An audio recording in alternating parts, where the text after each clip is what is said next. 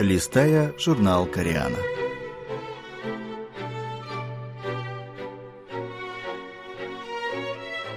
Дорогие радиослушатели, в эфире «Листая журнал Кориана». В этой передаче вы можете послушать самые интересные публикации журнала Кориана, который сдается Корейским фондом. У микрофона Алексей.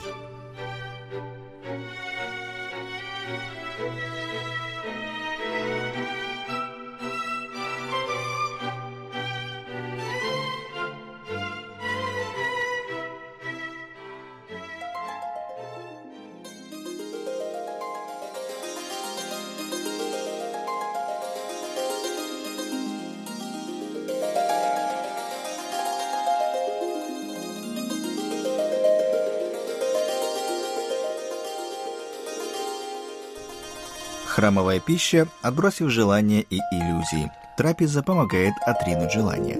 Автор, поэт Мунтеджун, часть вторая.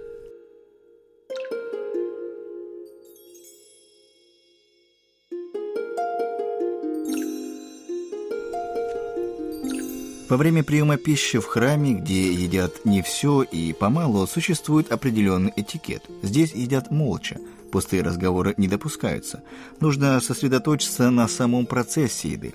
В этом смысле для меня стали особым опытом утренние приемы пищи в храме Хваумса на горе Чересан провинции Чоланамдо и в храме Вольчонса на горе Одесан провинции Канвондо. Утром, когда свирепствовал зимний холод, я ел в полном молчании свой рис с несколькими панчанами, не отвлекаясь на пустую болтовню. И тогда я увидел свое ясное сознание и свое ногое тело, которое пережевывало пищу, принимая ее. И вдруг я задумался, зачем я родился и живу в этом мире. И от этого даже слезы навернулись на глаза. «Наставление новым монахам» — это книга, которую написал монах Чин Уль в эпоху Корё — в ней содержатся предписания для монахов по поводу жизни в монастыре, и в частности упоминается этикет за столом.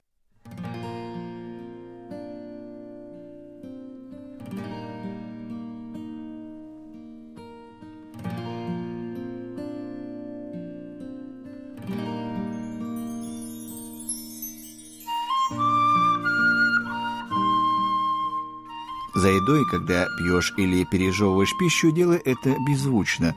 Будь аккуратен, когда берешь или кладешь палочками еду. Не поднимай головы и не смотри по сторонам, не проявляя приязни к вкусной еде или неприязни к невкусной. Ешь молча, не разговаривая и не позволяя пустым мыслям забивать твою голову. Осознай, что ты получаешь и ешь пищу только для того, чтобы не дать телу истощиться и чтобы достичь просветления.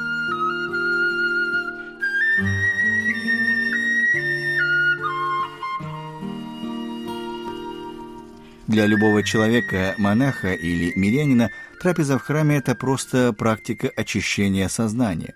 Иногда в храмах готовят особую пищу для монахов. Мне посчастливилось несколько раз попробовать эти блюда.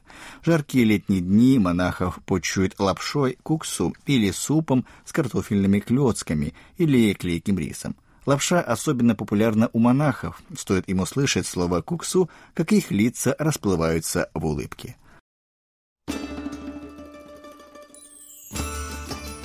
Помимо пищи, я люблю и чай, которым угощают в храмах. Как-то весной, много лет назад, когда я заехал в храм Сильсанса в Набоне, провинции Чолапукто, монах, работавший в поле, тепло поприветствовал меня и предложил чашку зеленого чая, в которой плавал маленький цветок сливы. Я до сих пор чувствую аромат того чая последнее время храмовая пища набирает популярность.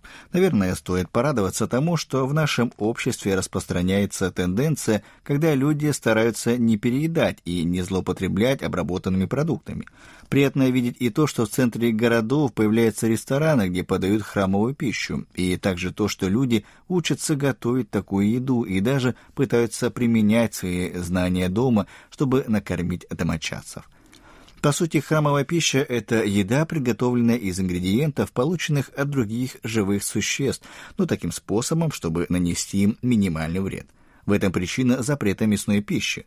В сутрах говорится, вся почва и вода – это мои прежние тела, а огонь и ветер – моя сущность. На основе этого мы можем предположить, как в буддизме рассматривают пищу, которую мы потребляем – Время от времени, когда я чувствую, что мое внутреннее «я» стало похоже на зеркало, покрытое толстым слоем пыли, и что я становлюсь ненасытен в своих желаниях, которые разрастаются, как сорная трава, я отправляюсь в храм в горах, чтобы медитировать и молиться.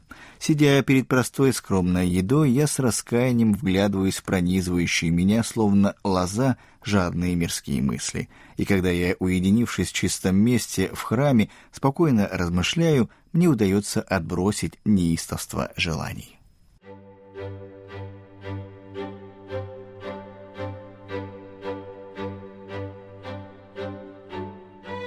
Ну а я на этом прощаюсь с вами. Желаю вам хорошего настроения и до следующей встречи.